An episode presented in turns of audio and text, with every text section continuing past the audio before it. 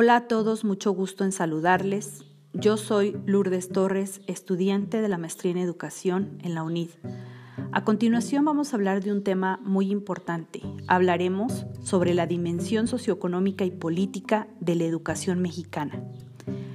La práctica educativa se puede entender como un fenómeno complejo que trasciende el plano de la aula de clase y de la institución escolar se convierte en un conjunto de acciones sociales amplias, con una finalidad precisa, contribuir a la formación de los seres humanos desde distintos niveles y dimensiones.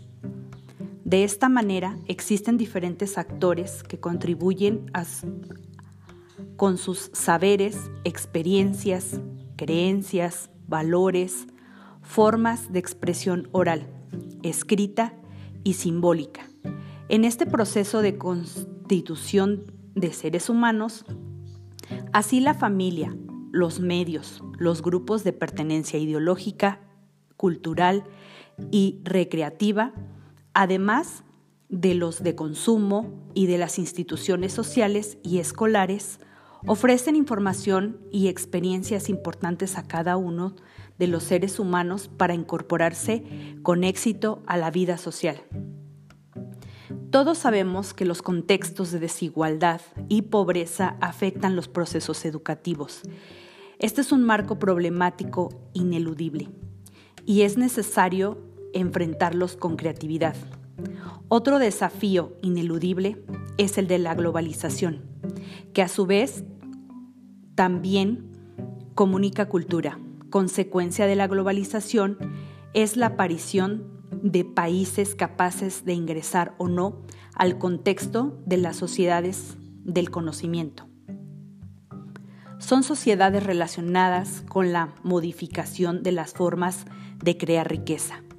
En nuestro país tenemos la experiencia de que, sea inversión extranjera, directa o indirecta, siempre impactan en el desarrollo de políticas educativas.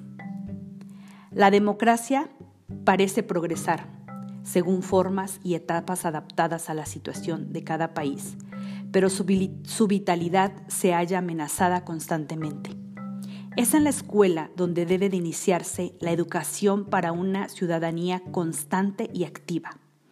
No obstante de lo esencial de la educación, en México existen grandes problemáticas referentes al tema. Una de ellas, y que es motivo del presente estudio, en su vínculo con la economía, en función de que la existencia de problemas derivados del modelo económico repercuten directamente en la política educativa y esto a su vez en la sociedad, por lo que es necesario revalorizar los, mecanismos actuales que dan vida al sistema educativo actual. ¿Qué queremos decir cuando usamos la frase educación? Representa una palanca del desarrollo de cualquier país? Para tratar de dar respuesta, primero hay que situarnos en el contexto de la globalización, donde las innovaciones tecnológicas activan interdependencia de los países del mundo, con un proceso productivo ampliando de manera transnacional, bajo la lógica de la eficiencia y la innovación, en búsqueda de la maximización de los beneficios en constante competencia, en la cual la acumulación del capital y la ganancia se encuentran por encima de otras consideraciones humanas. El neoliberalismo es la ideología que convierte al mercado en la única referencia reguladora de la sociedad y por lo tanto coloca por encima del Estado.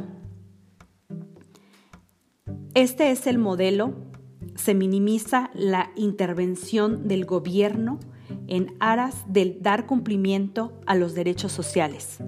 Este sistema distingue por gran expansión del capital de forma transnacional, la apertura de los mercados y la inclusión cultural en una sociedad global, donde el Estado se muestra activo en garantizar una igualdad jurídica y política, pero pasivo en cuanto a la materialización de los derechos sociales.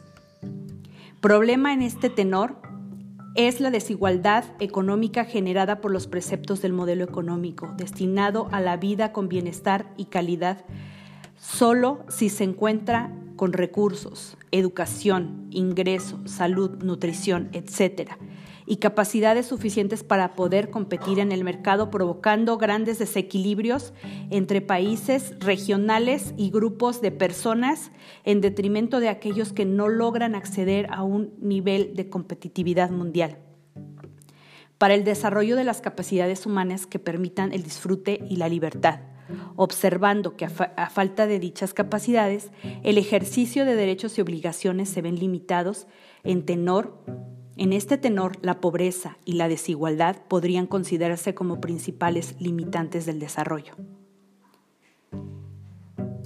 Bueno, pues podríamos seguir hablando mucho más sobre nuestro tema, pero por el momento sería todo de mi parte. Muchísimas gracias por su atención. Hasta pronto.